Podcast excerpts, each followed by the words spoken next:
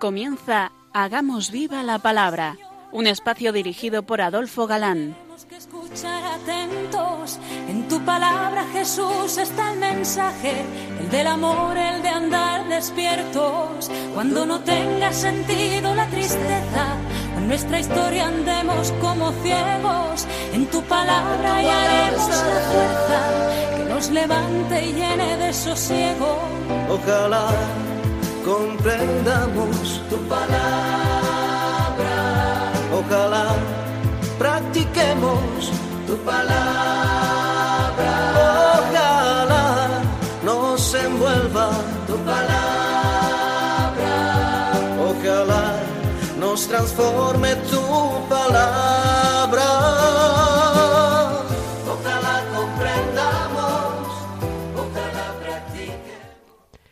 Hola amigos, un día más nos acercamos a la palabra de Dios que como sabemos es viva y eficaz. Fieles a nuestra cita quincenal con todos vosotros. Aquí estamos de nuevo.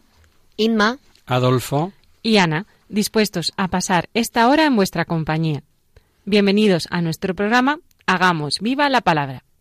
Seguimos avanzando en el conocimiento del Evangelio según San Mateo y estamos concretamente desmenuzando el capítulo 25 en el llamado el discurso escatológico. Mateo, ya lo sabemos, es uno de los discípulos del Señor que nos descubre como buen judío los pormenores de la enseñanza de Jesús entre sus paisanos. Y esa es la intención de su Evangelio, hacer ver con riguroso detalle cómo Jesús es el Mesías anunciado desde antiguo y cómo en él se cumplen todas las profecías mesiánicas. Pues bien, nos quedábamos la pasada emisión describiendo la parusía o segunda venida de Jesús al fin del mundo. Y tras la parábola de las diez vírgenes y las de los talentos, viene la conclusión. El gran discurso sobre el fin del mundo.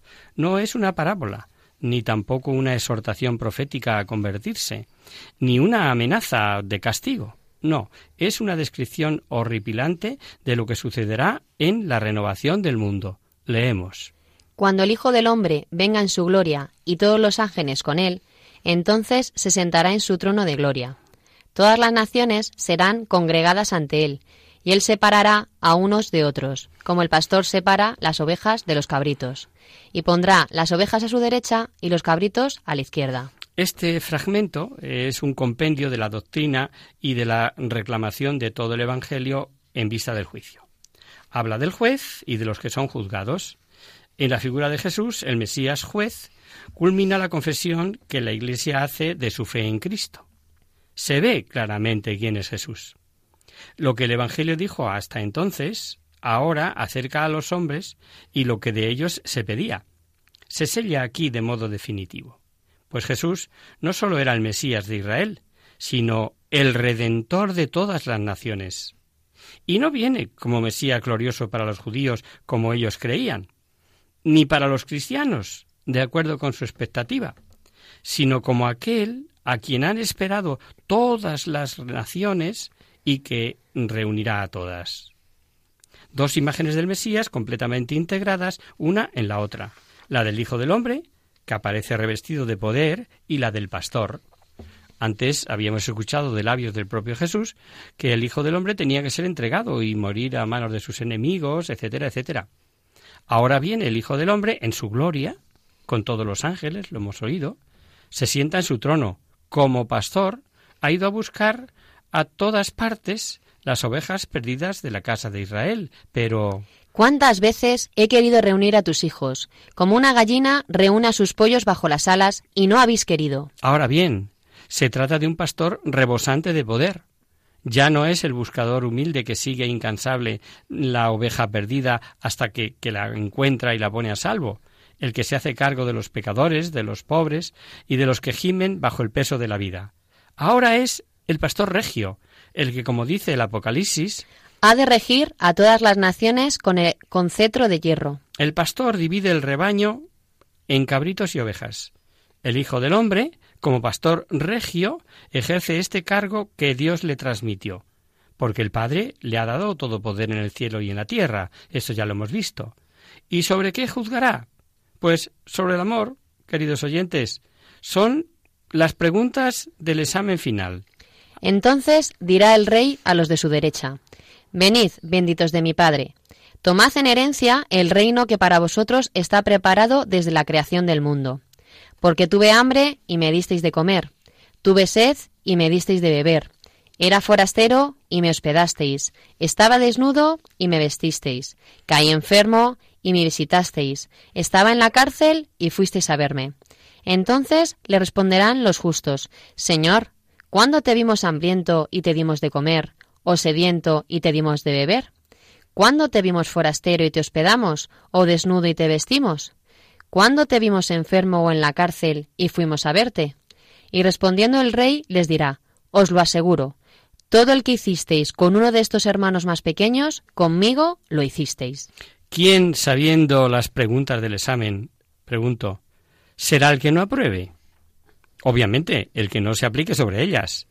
Una vez más Jesús nos mete por los ojos que lo importante es amar a Dios, amar a Dios y a los hermanos, o mejor, a Dios en los hermanos.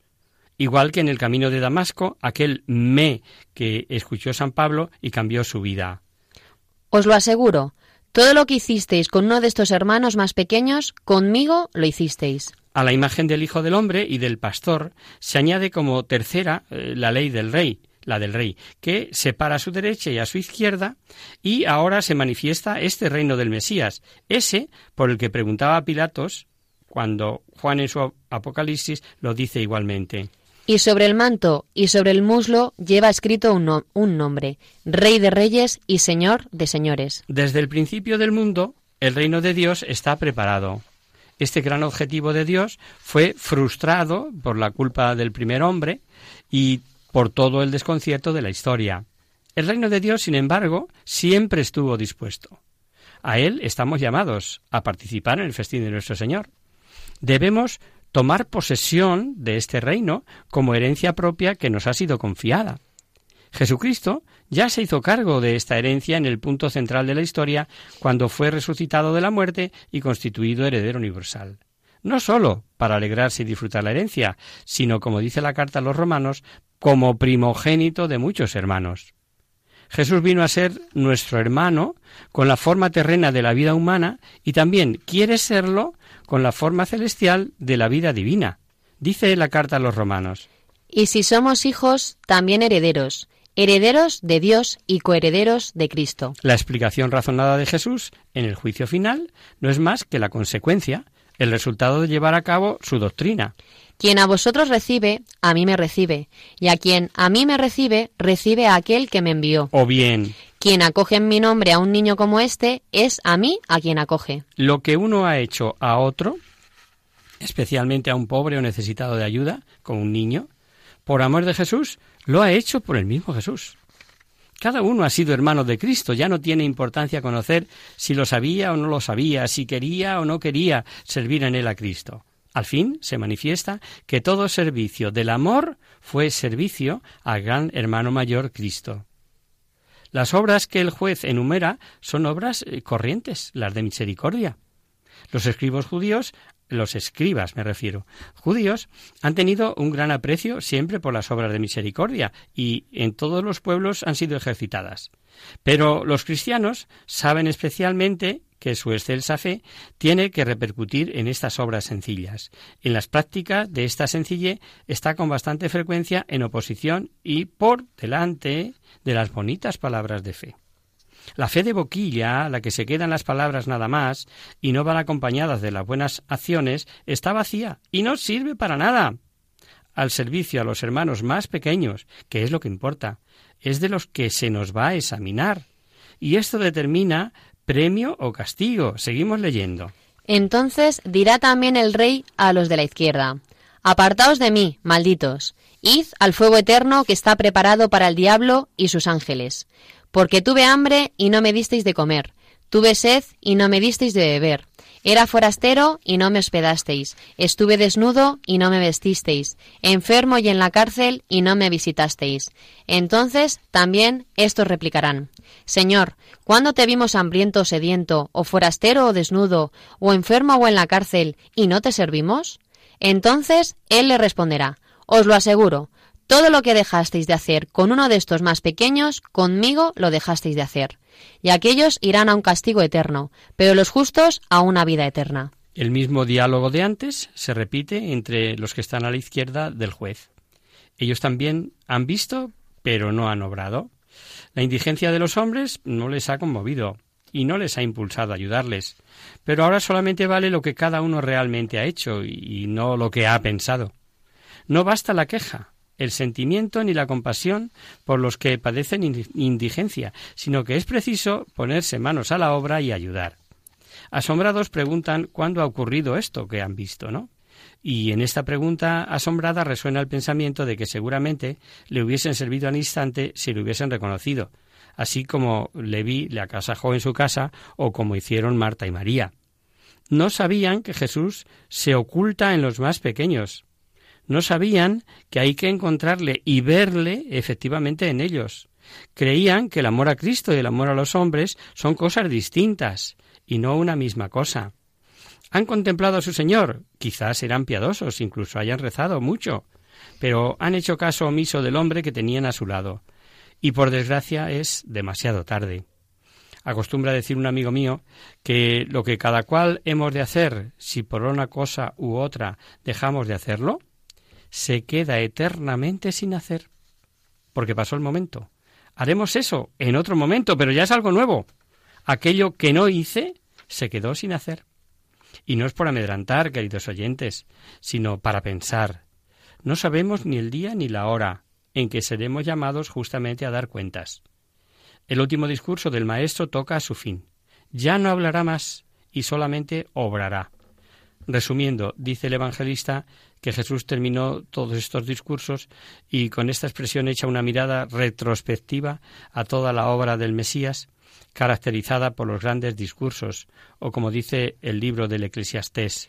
Tiempo de callar y tiempo de hablar. Seguimos leyendo, pues, la hora de Jesús. Se acerca en esto. Cuando Jesús acabó todos estos discursos, dijo a sus discípulos, Ya sabéis que dentro de dos días es la Pascua, y el Hijo del Hombre va a ser entregado para que lo crucifiquen. Se reunieron entonces los sumos sacerdotes y los ancianos del pueblo en el palacio del sumo sacerdote llamado Caifás, y acordaron arrestar a Jesús con astucia y darle muerte. Pero se decían, durante la fiesta no, para que no haya ningún motín en el pueblo. Ha pasado el tiempo de hablar. Ante los jueces Jesús callará. Su mensaje ya ha sido comunicado. Ahora viene el tiempo en que este mensaje tiene que ser perfeccionado mediante la propia vida para dar fruto la semilla que tiene que caer en tierra y morir. El plan de sus enemigos no coge desprevenido a Jesús. De hecho, por tres veces ha advertido a sus discípulos diciéndoles que el Mesías tenía que sufrir, y aquí se lo dice de nuevo. Y antes de que se materialice el acuerdo formal, Jesús ya lo da a conocer a sus discípulos, con una clara conciencia de que lo espera. Jesús lo sabe. Y esto es importante, porque puede parecer que la iniciativa es de los enemigos con su acuerdo de matarle, pero no es así. Jesús va a la muerte dándose cuenta de ello. Será entregado. Ahora, quien es la palabra, el Hijo, va a pasar de las manos del Padre a las manos de los hombres pecadores. Los sumos sacerdotes tomarán un acuerdo formal de matar a Jesús y para ello traman el cómo. Y Jesús tiene que ser arrestado con astucia eh, para que no haya ningún tumulto en el pueblo. Eso es lo que nos acaban de decir. Quedan muy pocos días antes de la gran fiesta, hay que darse prisa y llevar a cabo el propósito. Le habían intentado liar, eh, solapada y abiertamente con esas preguntas suyas sutiles, y como autoridad oficial judía habían tenido muchas posibilidades de cogerle anteriormente. Pero llega el momento y ahora tienen que prenderle por astucia. Todo sucederá a hurtadillas y con malas artes. Solo seguían por sus bajos instintos. Ya, desde el momento de la decisión, se puede observar su mala conciencia. Si fuera legal, si de verdad hubiera de qué acusarle, ¿por qué habían de temer un tumulto en el pueblo? El pasaje que encontramos a continuación se narra en clave de Mateo. Digo esto porque él agrupa su evangelio por bloques, ya lo sabemos. Dado que esta próxima, la hora de la muerte, inserta la unción de Betania como preludio de la unción para el sepulcro. Pero mejor, y para, para ir analizándolo con detalle, lo dejamos para después del descanso. Vamos a hacer ahora una breve pausa musical.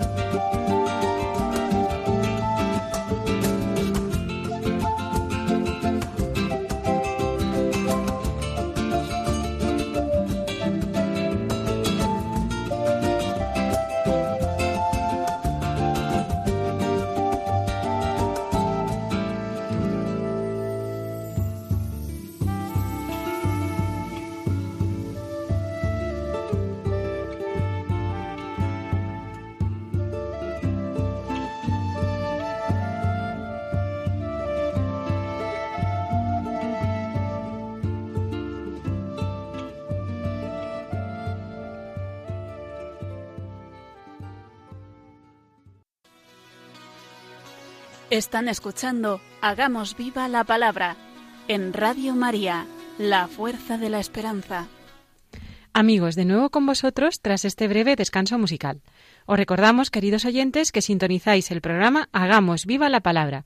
Si queréis contactar con nosotros vía correo postal, lo podéis hacer a Radio María, Paseo Lanceros número 2, primera planta 28024 de Madrid y si lo preferís, al correo electrónico hagamos viva la palabra radiomaria.es. Para los que os acabáis de incorporar, deciros que estamos viendo el Evangelio según San Mateo. Y decíamos que íbamos a examinar la unción de Betania. Eh, Jesús con sus discípulos se encuentra comiendo en casa de Simón y ocurre lo siguiente.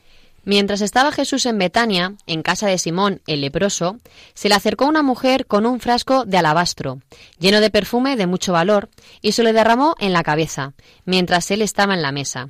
Cuando los discípulos lo vieron, decían indignados, ¿A qué viene este derroche? Esto podía haberse vendido a mucho precio y hacerse y haberse dado a los pobres. Pero cuando Jesús se dio cuenta de ello, les dijo, ¿Por qué molestáis a esta mujer? Ha hecho en mi favor una obra buena porque a los pobres siempre los tenéis con vosotros, pero a mí no me tenéis siempre.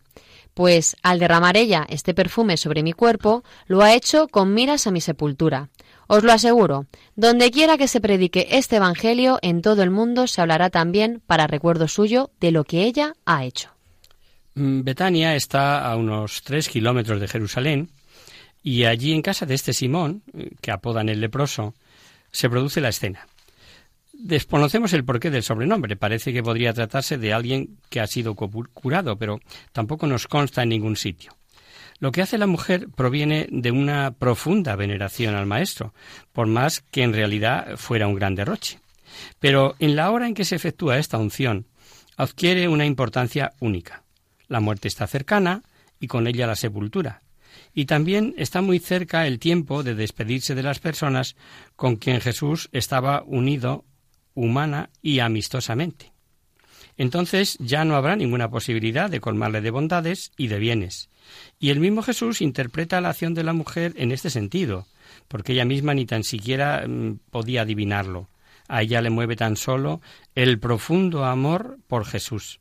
Si es que se trata de la misma mujer de la que habla el Evangelio de San Juan, allí se dice que el perfume era de una libra de nardo y que su valor era de trescientos denarios, nada menos.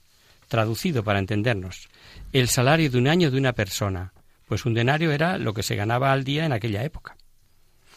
Era costumbre ofrecer agua a los huéspedes para lavar los pies y ungir con perfume su cabeza. Aquí hay divergencia en los relatos evangélicos, pues en Juan se dice que el perfume lo derramó sobre los pies de Jesús y aquí Mateo, eh, acabamos de oírlo, dice que en la cabeza. Sea como fuere, el cuerpo de Jesús va camino de la muerte y pronto será puesto en la cámara mortuoria del sepulcro. Pronto le agarrarán, le golpearán y antes de que esto ocurra, una mano delicada le hace este obsequio. Con prisas, pues estaba a punto de comenzar la Pascua. El cuerpo sin vida de Jesús, sin apenas embalsamarlo, lo tomarán manos amigas y le, le colocarán rápidamente en el sepulcro. Pero ahora esta mujer ha empezado de antemano lo que José de Arimatea y las mujeres harán en ese día de su muerte. Lo de esta mujer es una pequeña señal, si la comparamos con el gran crimen. Es un sencillo además, ademán, perdón, en el ambiente familiar de esta casa, si lo comparamos con el alboroto del pueblo y la publicidad de la crucifixión que viene a continuación. Pero esta señal vale tanto porque procede del amor. Y por eso siempre se hablará de la pequeña señal cuando se proclama en el mundo el gran evangelio del Padre. Ni el más pequeño gesto se olvida si se hace con estos sentimientos. Y menos aún, se olvida en este caso porque ocurrió en esa hora. De hecho, ante la censura de los apóstoles, probablemente instigados por Judas de la desproporción del despilfarro y que vemos en otros pasajes evangélicos, Jesús sale en defensa de aquella buena mujer, arguyendo que se ha adelantado a perfumar su cuerpo para la sepultura. En cuanto a los pobres, como decía el Deuteronomio, no faltarán pobres en esta tierra. Es una forma sapiencial de hablar, que ni promociona el pauperismo, es decir, la pobreza absoluta, ni impide la superación del mismo, es decir, que ni los minusvalora ni está exaltando el don de la pobreza. Para entendernos es como decirles, mientras haya pobres, siempre podéis ejercer la caridad para con ellos. En cambio, lo de esta buena mujer para conmigo ya no podría ya no podrá hacerlo más adelante, aunque quiera, pues lo cierto es que la muerte la tengo ahí, a la vuelta de la esquina. Sigue narrando Mateo cómo los acontecimientos se van acercando justo a ese momento y aparece otro pasaje importante. Nos presenta la traición de Judas. Entonces, uno de los doce, llamado Judas Iscariote, fue a ver a los sumos sacerdotes y les dijo, ¿Cuánto me queréis dar y yo os lo entregaré? Ellos le fijaron treinta monedas de plata, y desde entonces él andaba buscando una ocasión oportuna para entregarlo. Con doloroso acento se presenta el traidor como uno de los doce. En el grupo más íntimo de Jesús se encuentra el que le entregará en manos de los enemigos por unas miserables monedas. Podemos suponer el horror que habrán sentido los apóstoles, en este caso Mateo, al tener que presentar así a Judas. Las mentes humanas no podemos entender que esto sea posible, pues según hemos ido viendo a lo largo del curso, a lo largo de todo este programa, los doce han tenido todo del Señor. Fueron admitidos a la más íntima comunidad de vida con el Maestro. Solo ellos fueron iniciados en muchos misterios de Dios. Los detalles de delicadeza por parte de Jesús son incontables. A ellos les explicaba aparte las parábolas. Y ahora, uno de los doce. Lo más gordo del caso es el hecho de que la traición tiene lugar por dinero, por 30 denarios de plata. El motivo más bajo que nos podíamos imaginar. Además, un precio ínfimo para la persona de que se trata. Nada de ello puede ser eh, ni más vulgar ni más insultante. Pero de nuevo vuelve a aparecer, queridos oyentes, el verbo entregar. Poco a poco ocupan la escena otras personas que participaron en la entrega. y el vocablo es como la clave para la historia de la pasión. En ella se consuma esta entrega, pero no por anunciada y requete anunciada va a resultar eh, menos dolorosa hasta llegar al culmen del Calvario. Pero antes de llegar a ese momento decisivo, ocurren, ocurren muchas cosas que vamos a ir viendo detenidamente. Vamos a ver en primer lugar los preparativos para la cena pascual, la que será la última cena de Jesús. El primer día de los ácimos se acercaron los discípulos a Jesús para preguntarle, ¿Dónde quieres que te preparemos para comer la Pascua? Él respondió, Id a la ciudad, a casa de fulano, y decidle, El maestro dice, Mi tiempo está cerca, en tu casa voy a celebrar la Pascua con mis discípulos. Los discípulos hicieron como les había mandado Jesús y prepararon la Pascua. El primer día de los ácimos dice, ¿qué día es ese? ¿Qué tiene que ver con la fiesta de la Pascua? Bueno, pues según la tradición de origen bíblico, en la Pascua se revivía la salvación del pueblo de Israel cautivo en Egipto, cuando el ángel exterminador pasó de largo por las casas de los hebreos e hirió mortalmente solo a los primogénitos de los egipcios. Y su celebración comenzaba el 14 de Nisan, es decir, es decir, el primer día del primer plenilunio de primavera. La fiesta de los ácimos, que se celebraba a la vez, se caracterizaba por la consagración a Dios de las primicias de la nueva cosecha del año, que tiene que ver con una fiesta de primavera de origen pagano. En la víspera de la fiesta, la pregunta acerca del lugar por parte de los discípulos, como buenos judíos, hacen la previsión, el, el dónde, el grupo es numeroso y es preciso buscar un recinto donde cojamos todo, donde pueda celebrarse la Pascua según lo prescribe la ley. Jesús forma con ellos una familia, es un jefe de clan, y como jefe los suyos le preguntan. Así pues Jesús también cenará con ellos, como cualquier padre de familia en Israel cena con su familia y con los criados y las doncellas de la casa. Pero es una familia, esta, congregada por libre elección nos quedamos con la ganas de saber quién es ese hombre que debe poner su sala a disposición del Señor. Con todo, y por el paralelo de Marcos, sabemos que se dispuso una sala amplia en el piso de arriba, y se deduce que sería, pues, la casa de alguien acomodado económicamente. Pero eh, por los relatos evangélicos no sabemos más. La tradición cristiana aporta que era la casa de Juan Marcos, el evangelista. Allí al menos estaba reunida la primitiva comunidad cristiana cuando Pedro fue liberado milagrosamente de la cárcel. Y por eso se arguye que era el cenáculo, pero como decimos, no hay constancia escrita de ello en ningún lado. Y a San Mateo no le interesa cómo se llama ese hombre, ni, ni todas las circunstancias externas por las que cede a Jesús la habitación, sin embargo, el mandato de Jesús suena eh, soberanamente, como sabiendo que no hay ninguna objeción. De una manera parecida, como antes de entrar en Jerusalén, mandó ir a buscar eh, la burra y el pollino, exactamente igual. Escuchamos con una especial claridad la frase Mi tiempo está cerca. No el tiempo de la cena pascual, sino su tiempo. La cena pascual reúne en sus casas a todas las familias israelitas, pero esta cena solo va a tenerla Jesús y el grupo de los doce, en casa ajena, de modo específico, incluso sin la familia dueña de la misma casa, porque mi tiempo no siempre está presente, sino solamente ahora. Es el tiempo en que ocurre por primera vez algo que es único en su género. El Padre ha determinado el tiempo, pero Jesús sabe que se acerca. El Mesías, una vez más, se acomoda al tiempo y las leyes que le tocó vivir. A la ley de esta hora vigente en Palestina, él es un judío fiel cumplidor de la ley. En consecuencia, se encuentra el lugar apropiado, se hacen todos los preparativos, como comprar el cordero, los diferentes manjares, bebidas, preparar las vasijas, etc. Tiempo atrás, Jesús había encargado a los discípulos que hicieran sentarse al pueblo cuando lo alimentó en el campo y luego mandó repartir los panes y los peces. Así también ahora Jesús da el encargo de disponerlo todo. Él es el Maestro y Señor, a quien todos obedecen, pero como diríamos en una película de suspense, se masca la tragedia. Sigamos leyendo. Al atardecer estaba a la mesa con los doce discípulos, y mientras estaba comiendo les dijo, Os aseguro que uno de vosotros me entregará.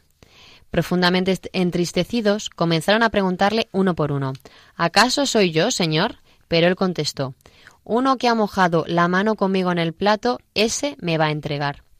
El Hijo del Hombre se va, conforme está escrito de él, pero ay de ese hombre por quien el Hijo del Hombre va a ser entregado. Más le valiera a tal hombre no haber nacido. También Judas, el que lo iba a preguntar, lo iba a entregar, preguntó, ¿acaso soy yo, rabí? Él le contesta, tú lo has dicho. La víspera de la cena pascual se come el cordero pascual. Las últimas horas de la tarde se transforman en la noche en que Dios liberó a su pueblo de la servidumbre de Egipto. Entonces nació Israel como pueblo. Es el fundamental acto de salvación que debe perdurar en el recuerdo para siempre. Y esta cena es la cena conmemorativa y cada año actualiza de nuevo la acción salvífica de Dios en su pueblo, pues que encontramos en el Antiguo Testamento, ¿no? La cena se desarrolla a la manera como se celebraba todos los años en cualquier familia judía. Se comía el cordero como manjar principal y en conjunto se le daba una mayor solemnidad. Una serie de platos seguía sucesivamente, se hacía el memorial de recuerdo, donde el más joven preguntaba al padre de familia sobre la celebración, y éste hacía una pequeña locución seguida por oraciones, principalmente de acción de gracias. Jesús, pues, y los doce, se colocan alrededor de la mesa para cenar y orar a Dios nuestro Señor. El alegre estado de ánimo se enturbia por unas palabras sombrías de Jesús, que hemos oído. Uno de vosotros me entregará. Para los antiguos, como para muchos de nosotros, en particular los de la cultura mediterránea, la participación en la misma mesa expresa la amistad y la paz, es la señal de confianza mutua. Es que el que es comensal también es amigo. El grupo de los discípulos constituye una comunidad de comensales que rodea a Jesús.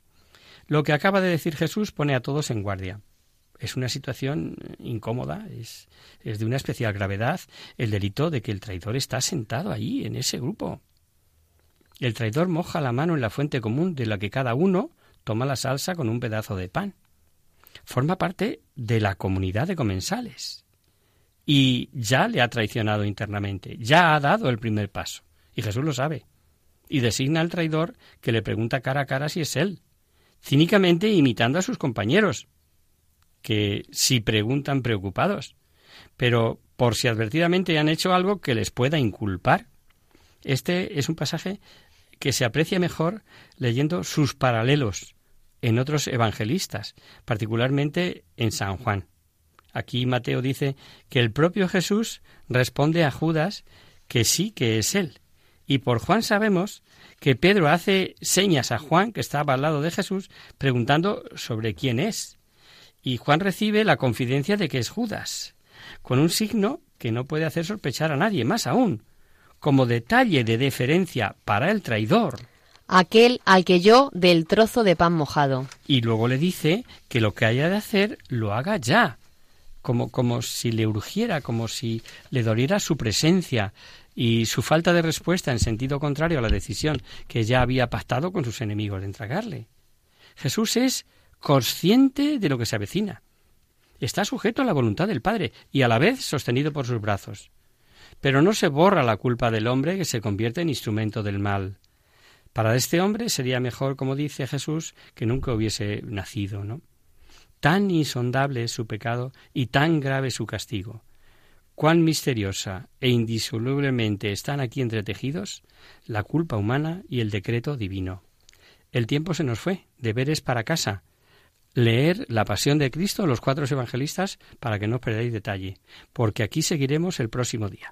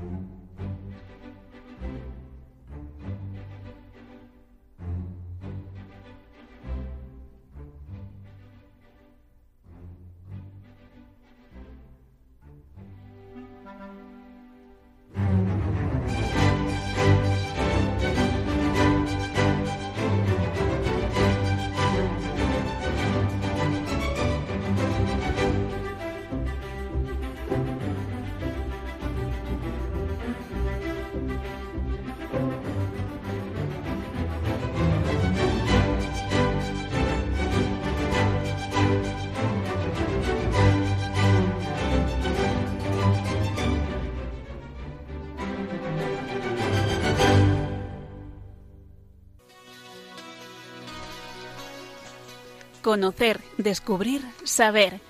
En Hagamos Viva la Palabra. Pasamos ahora, queridos oyentes, a responder a vuestras preguntas y damos comienzo a nuestro espacio Conocer, Descubrir, Saber. Hoy hemos recibido un correo electrónico de María, que nos dice lo siguiente. Queridos amigos de Hagamos Viva la Palabra, buenas tardes. Me llamo María y ando preocupada porque hace poco leí sobre la nueva era o New Age y no tengo las cosas nada claras. No sé si el yoga es bueno o malo, o si por el hecho de ser católica es incompatible con mi fe. Tengo, tampoco tengo nada claro lo que significa este término. Me parece confuso. Muchas gracias por anticipado y firma María. Hola María, muchas gracias por tu correo. Eh, te vamos a contestar por antena porque nos parece que el tema sigue siendo muy actual sobre el que conviene arrojar un poco de luz. Hace un par de años que hablábamos ya de este tema en uno de nuestros programas. ¿Qué es la nueva era? Pues la nueva era es un conjunto de corrientes que recoge elementos de las religiones orientales, el espiritismo, las terapias alternativas, la psicología transpersonal, la ecología profunda, la astrología, el agnosticismo y otras corrientes. La nueva era no tiene jerarquía, reglas o doctrinas, y mucho menos dogmas. ¿Por qué se, se denomina la nueva era también como era de Acuario? Se conoce con el nombre de precursores de la era Acuario las corrientes esotéricas ocultísticas nacidas en la segunda mitad del siglo XIX. Este pensamiento esotérico, esotérico perdón, trata sobre la transformación de la civilización. Cada vez que Sol entra en un nuevo signo zodiacal, esto es alrededor de cada 2160 años. La última transformación ocurrió o fue acaecida, la del cristianismo en la era de Piscis y nos encontramos al comienzo de un ciclo astronómico, Acuario, tras el fin del ciclo astronómico Piscis. Hubo un tiempo en el que se vivió bajo el signo de Tauro y aparecieron los imperios y religiones de Mesopotamia. Vino después Aries y floreció la región judía. El signo de Piscis, que comenzó el 21 de marzo del primer año de nuestra era, ha sido denominado crístico, es decir, en el año 2016 el Sol entró en el signo de Acuario. ¿Qué características tiene la nueva era? La clave de fondo de toda la nueva era es el deseo de bienestar. La nueva era ofrece bienestar. Si practicas sus disciplinas, serás feliz, así de sencillo. Por tanto, todos estos métodos nos intentan hacer creer que podemos alcanzar la plena felicidad por nuestros propios medios. La característica principal del New Age es su preferencia por la reflexión oriental de estilo panteísta, es decir, muchísimos dioses, para entendernos, como camino para vivir una nueva religiosidad.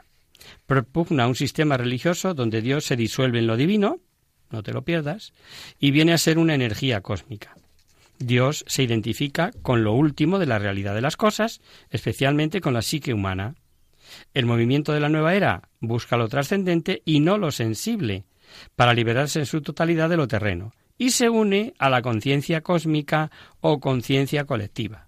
Excluye la noción de creación y refuta toda visión dualista de la realidad.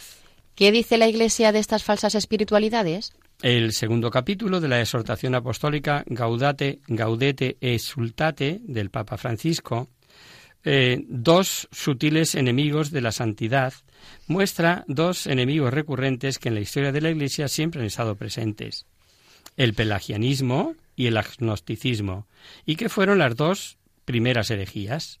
Estas dos corrientes están presentes en la mayoría de las falsas espiritualidades presentes hoy en día. El pelagianismo da una total importancia a la voluntad humana en detrimento de la gracia de Dios. Y el agnosticismo es un movimiento filosófico religioso, particularmente difundido entre los siglos II y IV, que da importancia a la inteligencia del hombre en detrimento de la mediación humanidad de Jesucristo, haciendo una verdad sobre Dios a la medida de cada hombre, teñida, por tanto, de subjetivismo. Se trata tendencias racionalistas que tratan de explicar los misterios de la fe de manera que entren dentro de unos parámetros razonables para el hombre de hoy, negando la posibilidad de que Dios haya entrado en la historia interviniendo en ella. El hecho de que exista una energía o Dios supremo ajeno por completo a nuestra existencia no cambia la vida de cada hombre.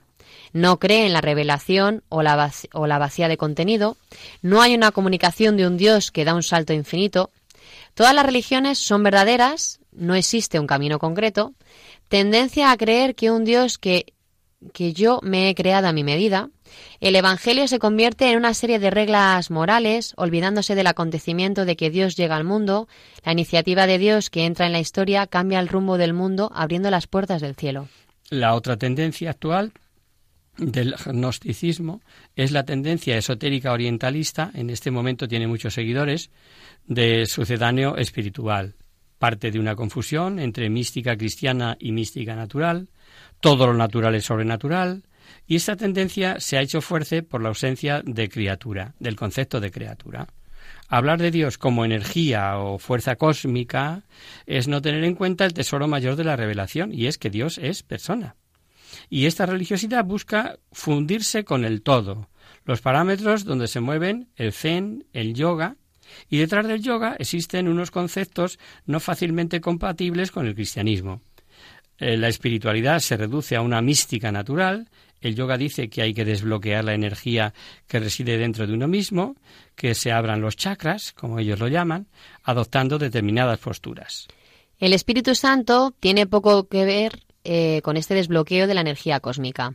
Lo esencial en estas tendencias es una inmersión en nuestra interioridad buscando un bienestar interior. El Papa Benedicto XVI calificaba como muy peligroso que se enseñe la meditación trascendental, yoga, reiki, nueva era, puesto que se puede transformar en unos métodos autónomos de redención desprovistos de un verdadero encuentro entre Dios y el hombre. El precio de estas prácticas es perder la fe, la perversión de la realidad hombre-Dios y una profunda desorientación del ser humano. A diferencia que en el cristianismo, que lo que le transforma es que Dios se ha encarnado, que interviene en la historia y por tanto nos ha mostrado un camino a seguir.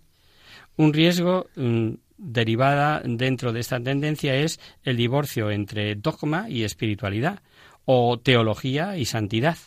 Es una muestra de este tipo de errores. De ahí que sea tan importante que el estudio de la teología nos lleve a la conversión. Otro riesgo está en confundir la profundidad con la falsa complejidad.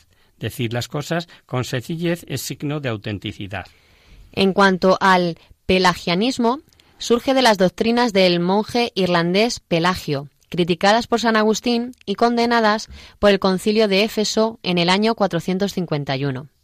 Según la herejía pelagiana, el pecado original no habría contaminado verdaderamente la naturaleza humana, por lo, que el hombre sería capaz de elegir el bien y no pecar por sí mismo sin la ayuda de la gracia. Postulaba, no es necesario la gracia para salvarse, esta es fruto exclusivo de las obras. Es decir, ponía el acento en el esfuerzo personal, olvidándose de la gracia, los sacramentos, la liturgia, etc.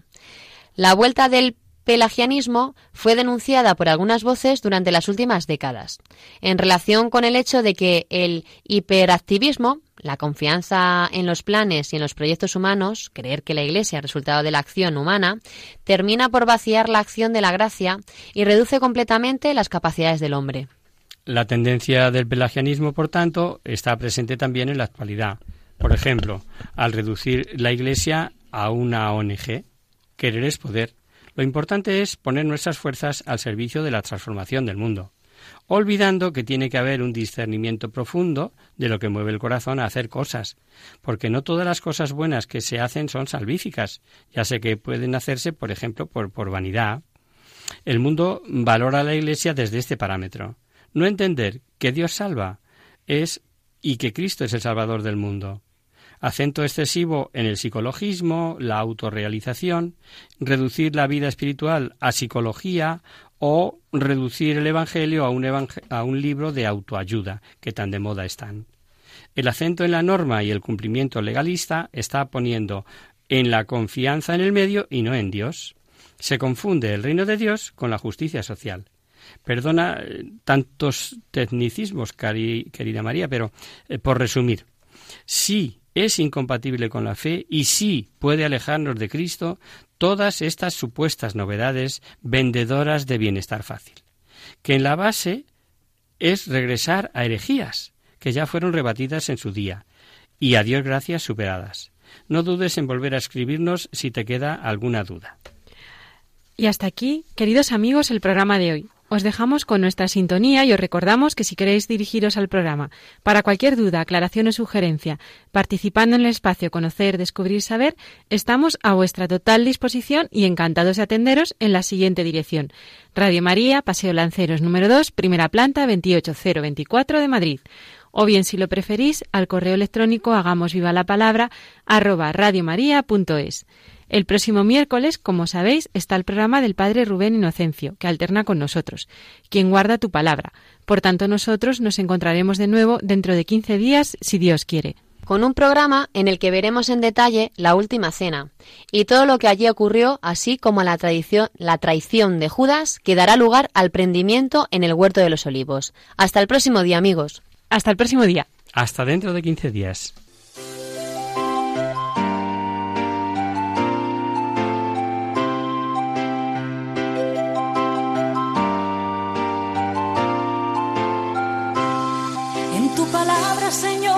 La clave. Solo tenemos que escuchar atentos. En tu palabra, Jesús, está el mensaje, el del amor, el de andar despierto. Así concluye Hagamos viva la palabra con Adolfo Galán. Andemos como ciegos en tu palabra y haremos la fuerza que nos levante y llene de sosiego. Ojalá